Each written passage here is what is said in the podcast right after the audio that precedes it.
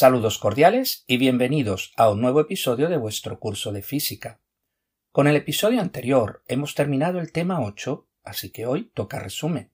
El tema 8 lo hemos dedicado a la termología, que es la parte de la física que estudia el calor. Hay tres estados fundamentales de la materia sólidos, líquidos y gases. La teoría cinética nos ayuda a entender su estructura. Según dicha teoría, toda la materia está compuesta de átomos que se agregan en moléculas. Los sólidos tienen forma y volumen fijos. Sus partículas están muy cerca unas de otras y fuertemente unidas. El único movimiento posible es de vibración. Los líquidos tienen volumen fijo, pero no forma fija, pues adquieren la forma del contenedor.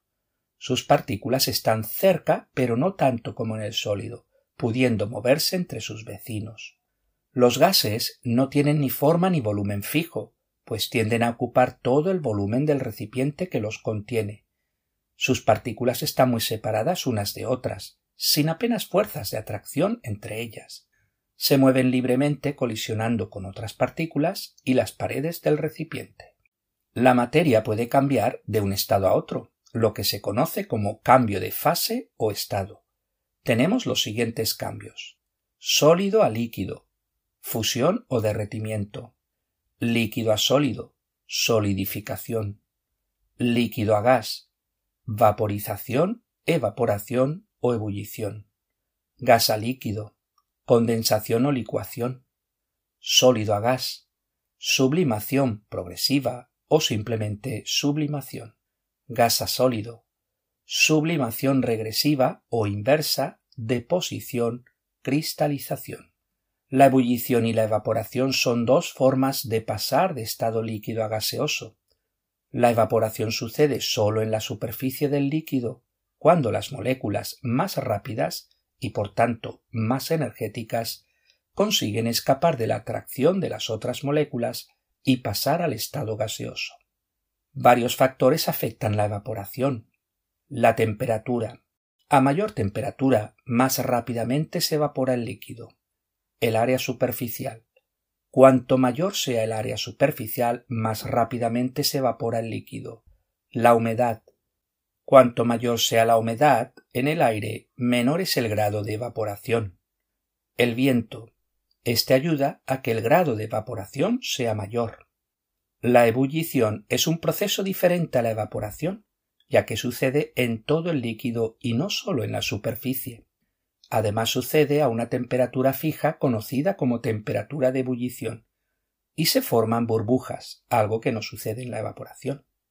La evaporación tiene un efecto de enfriamiento, debido a que las moléculas más energéticas han escapado, con lo que la energía y la velocidad de las partículas que quedan en el líquido disminuye, y con ello su temperatura. Sudar, ducharse o un refrigerador son ejemplos del efecto de enfriamiento tras la evaporación.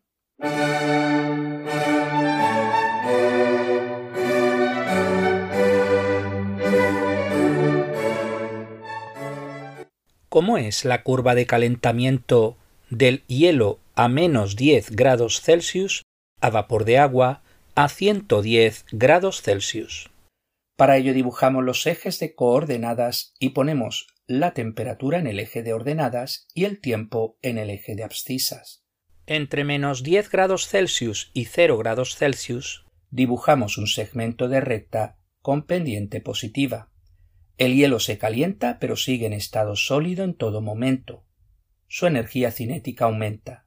Su energía potencial no cambia a cero grados Celsius dibujamos un segmento de recta horizontal. El hielo se transforma en agua líquida. Su energía cinética no cambia, pero su energía potencial aumenta. Entre 0 y 100 grados Celsius dibujamos un segmento de recta con pendiente positiva. El agua líquida se calienta, pero sigue siendo líquida en todo momento. Su energía cinética aumenta, su energía potencial no cambia a 100 grados Celsius dibujamos un segmento de recta horizontal.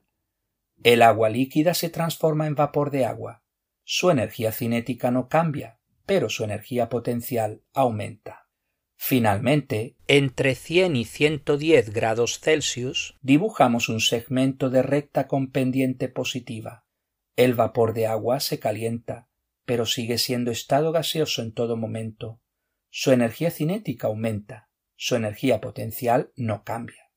Robert Brown descubrió el movimiento que lleva su nombre en 1827. El movimiento browniano sirve de evidencia de la teoría cinética. Brown observó cómo las partículas de polen se mueven aleatoriamente en zigzag en la superficie del agua. El movimiento de los granos de polen se debe al choque continuo de las moléculas del agua con los granos de polen. Otros ejemplos son las partículas del humo o las partículas del polvo suspendidas en el aire. Se denomina la energía interna de un sistema a la suma de las energías cinéticas y potenciales de todas y cada una de sus partículas. La energía térmica de un sistema es la suma de las energías cinéticas que poseen todas y cada una de sus partículas. Conforme aumenta la temperatura, aumenta la velocidad de las partículas y aumenta su energía cinética. Finalmente está el término calor, que se define como la transferencia de energía de un sistema de mayor temperatura a otro de menor temperatura.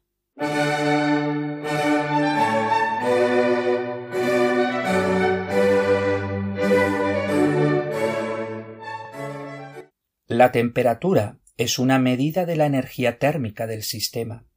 Se trata de una magnitud física que se mide en diferentes unidades, como grados Celsius, símbolo, un circulito y una C mayúscula, y grados Fahrenheit, símbolo, un circulito y una F mayúscula. Pero la unidad de temperatura en el sistema internacional es el Kelvin, símbolo K mayúscula. El Kelvin es una unidad que no tiene negativos, solo cero o positivos. El cero Kelvin representa la temperatura a la cual el sistema no tiene energía cinética y tiene el mínimo de energía potencial. Para pasar de Kelvin a grados Celsius usamos la ecuación K igual C más 273. Así, el cero Kelvin se corresponde con menos 273 grados Celsius. Usamos los termómetros para medir la temperatura. Todos los termómetros se basan en alguna magnitud física que varía con la temperatura. El termómetro del líquido en vidrio se basa en el volumen, que se expande con la temperatura. El termómetro termistor se basa en la resistencia, que disminuye con la temperatura. El termopar se basa en la diferencia de potencial, que aumenta con la temperatura. Para construir un termómetro de líquido en vidrio debemos de fijar una escala de temperatura. Para ello, lo primero es fijar dos puntos de referencia. Uno es el punto fijo mínimo, que se corresponde con el punto de hielo. Definimos 0 grados Celsius como la temperatura a la que se derrite el hielo puro. El otro punto es el punto fijo máximo, que se corresponde con el punto de vapor. Definimos 100 grados Celsius como la temperatura a la que el agua pura hierve en condiciones de presión normal, es decir, a una atmósfera. Para encontrar ambos puntos simplemente colocamos el termómetro con nuestro alcohol en hielo a 0 grados Celsius. El alcohol baja hasta una cierta altura. Marcamos allí el 0 grados Celsius. Luego colocamos el termómetro dentro de un recipiente con agua hirviendo a 100 grados Celsius. El termómetro se coloca encima del agua sin tocarla. La altura del alcohol sube hasta un cierto nivel, que marcamos como 100 grados Celsius. Ya tenemos nuestros dos puntos fijos. Ahora falta el resto de la escala de temperaturas. Para ello dividimos la distancia total de 0 a 100 grados Celsius en 100 partes iguales. De esta forma, cada parte representa un grado Celsius. Varias son las propiedades de los termómetros de líquido en vidrio. Veamos algunas de ellas. Número 1. Sensibilidad, es decir, la mínima variación que es capaz de detectar el termómetro. Dos factores afectan la sensibilidad. Por un lado, el coeficiente de expansión del líquido utilizado. Es decir, cada líquido se expande de diferente manera ante la misma variación de temperatura. Y por otro lado, el grosor del tubo, pues si el tubo es muy ancho, tendrá poca sensibilidad, ya que subirá poco el líquido, mientras que si el tubo es muy estrecho tendrá mucha sensibilidad, ya que subirá mucho el líquido. Número 2. El rango. Es la diferencia entre la máxima y la mínima temperatura que se puede medir con el termómetro. Recordad que diferentes líquidos tienen diferentes puntos de solidificación y de ebullición. Número 3. Capacidad de respuesta. Mide la rapidez con la que el termómetro responde a un cambio de temperatura. La capacidad de respuesta depende del bulbo, es decir, la parte inferior del termómetro que contiene el mercurio o el alcohol. Cuanto mayor sea el bulbo, más tarda en responder el termómetro, y también del grosor del vidrio que rodea el bulbo, puesto que cuanto más grueso, más tarda en responder el termómetro. Número 4. Linealidad. Es decir, si la propiedad física cambia linealmente o no con la temperatura. En el caso del volumen, así es, el volumen cambia linealmente con la temperatura. Esto hace que las divisiones sean todas iguales. No obstante, un termómetro de mercurio y otro de alcohol solo coinciden sus temperaturas en los puntos fijos, 0 y 100 grados Celsius, ya que precisamente se utilizaron para su construcción pero cualquier punto intermedio depende de la expansión del líquido, y mercurio y alcohol tienen diferentes coeficientes de expansión, si bien en la práctica las diferencias son muy pequeñas para el rango de 0 a 100 grados Celsius. Distintos tipos de termómetro tienen distintas propiedades. Por ejemplo, el termopar, comparado con el termómetro de líquido en vidrio, es más robusto, su velocidad de respuesta es mayor, su rango es mayor, y se puede conectar a un ordenador.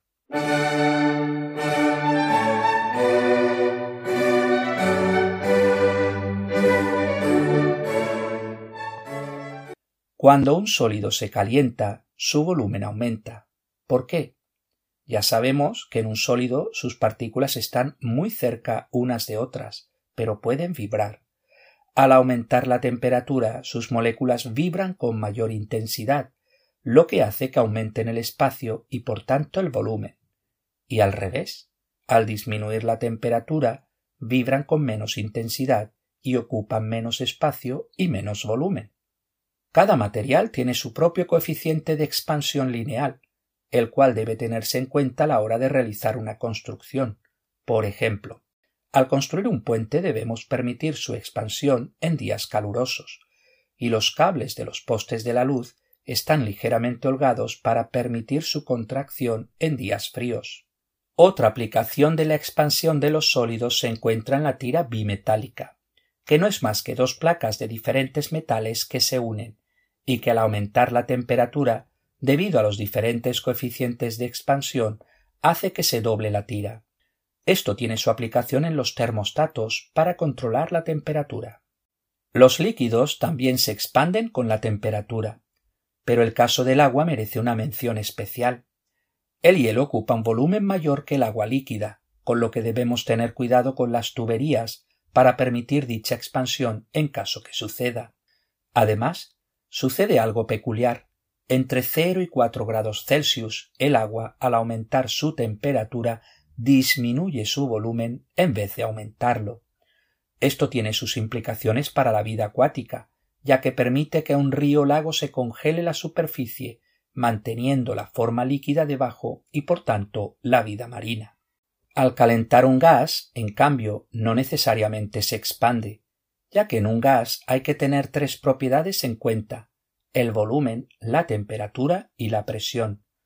Ya estudiamos en su momento las leyes de Boyle, Charles y gay que se podían juntar en una única ley conocida como ley de los gases ideales.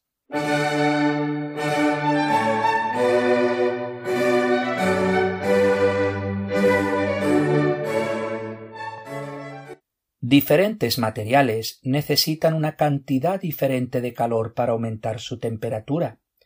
Ello nos lleva a definir el calor específico o capacidad calorífica específica como la cantidad de energía necesaria para aumentar en un grado Celsius un kilogramo de dicha sustancia.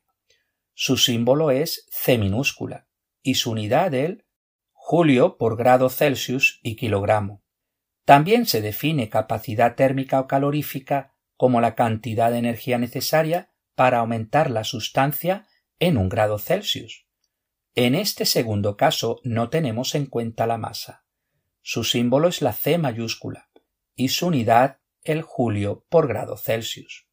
Recordad que como se trata de un cambio de temperatura, podemos expresar las unidades en julio por Kelvin kilogramo y julio por Kelvin, ya que un incremento de un Kelvin es igual a un incremento de un grado Celsius. En fórmula tenemos E igual m c minúscula delta t mayúscula igual c mayúscula delta t mayúscula. Siendo m la masa, c minúscula la capacidad calorífica específica, c mayúscula la capacidad térmica y delta t mayúscula la diferencia de temperaturas. Para medir experimentalmente la capacidad calorífica de un líquido, introducimos este en un calorímetro. Colocamos dentro del calorímetro un calentador del cual conocemos la potencia y un termómetro. Asumimos que toda la energía proporcionada por el calentador se utiliza para aumentar la temperatura del líquido. En este caso, tenemos la siguiente ecuación.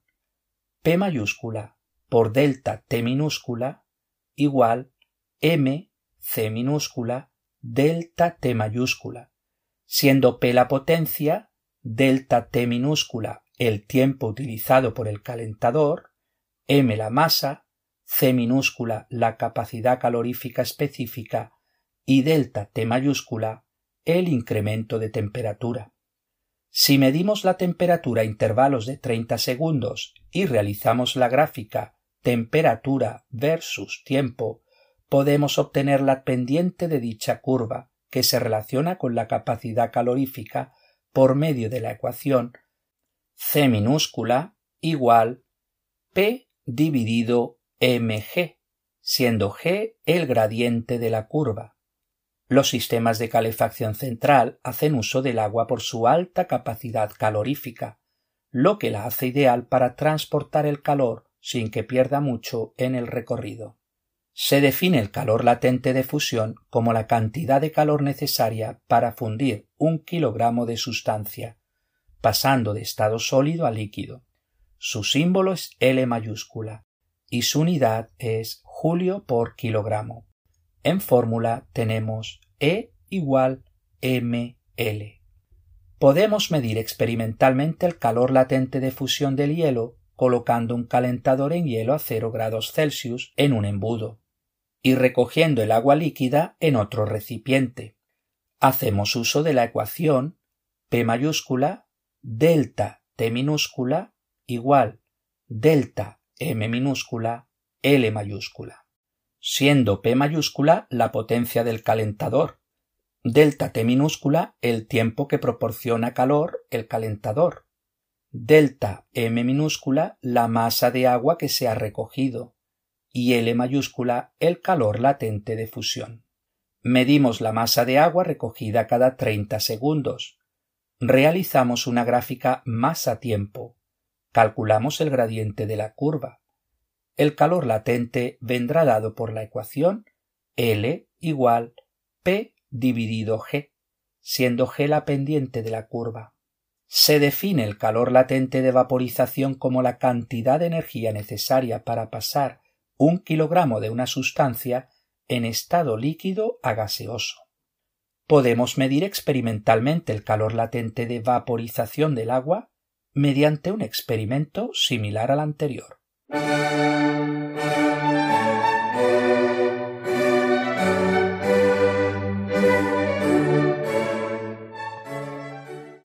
Hay tres métodos de transferencia de energía térmica o calor conducción, convección y radiación.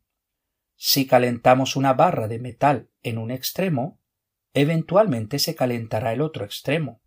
Las partículas que están en el extremo más caliente empiezan a vibrar con mayor fuerza, chocando con sus vecinos y transfiriéndoles momento, con lo cual empiezan a vibrar también más fuertemente, y así hasta llegar al extremo frío. Este fenómeno se conoce como conducción el cual depende, entre otros factores, de la diferencia de temperaturas entre sus extremos, de la longitud de la barra y del área de la sección transversal. Clasificamos los materiales en buenos conductores como los metales, cobre, aluminio y hierro, pero también el grafito y el silicio.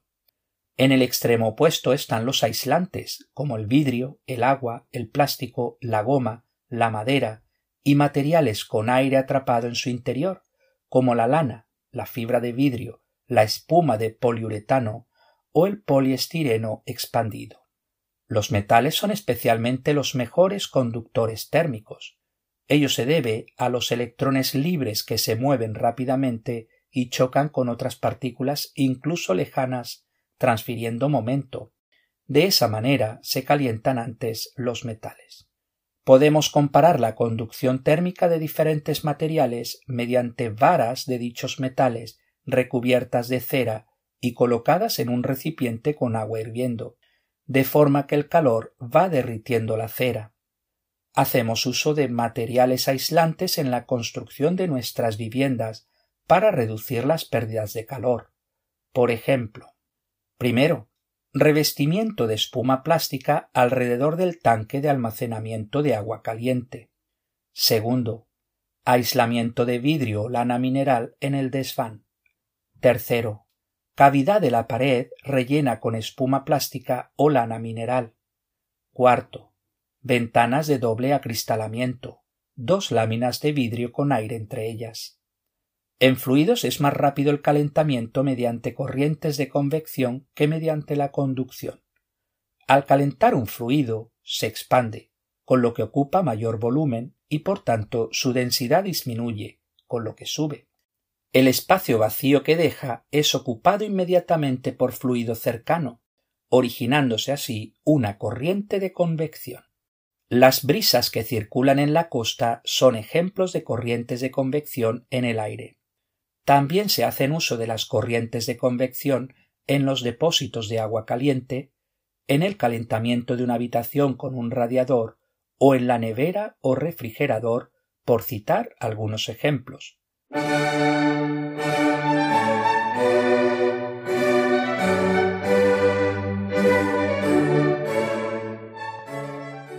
La radiación térmica, a diferencia de la conducción y la convección, no requiere de partículas para su transmisión, pues son ondas electromagnéticas, principalmente en el infrarrojo, pero si se calienta mucho el objeto, alcanza también el visible.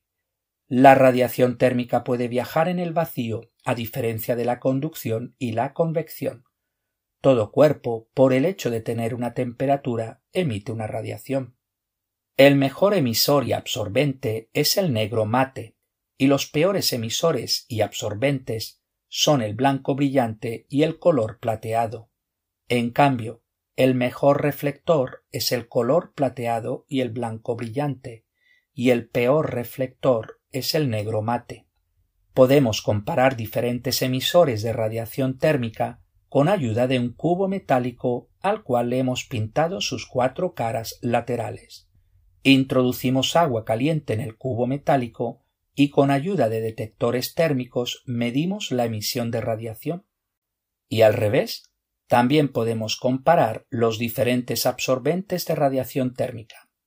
Para ello necesitamos una fuente de energía simétrica y colocamos a la misma distancia de la fuente placas metálicas pintadas de colores diferentes. Colocamos un termómetro en cada placa y tras un tiempo vemos cuál ha aumentado más su temperatura, con lo que será el mejor absorbente de radiación térmica. Una aplicación de la radiación es el invernadero, donde la luz solar penetra el invernadero, pero la radiación infrarroja que emite el suelo y las plantas no escapa, manteniendo así el invernadero caliente. Algo similar ocurre con nuestra atmósfera, que actúa a modo de invernadero natural, manteniendo el planeta a una temperatura agradable y con posibilidad de vida. En cambio, el efecto invernadero mejorado es nocivo para el planeta, ya que la emisión de los gases de efecto invernadero como el CO2, hace que el infrarrojo quede atrapado, aumentando así las temperaturas. lo que conlleva el calentamiento global y sus problemas asociados. Los paneles solares y los termos son otras aplicaciones de la radiación térmica. Pues hasta aquí el episodio de hoy. Muchas gracias por su atención y hasta el próximo día.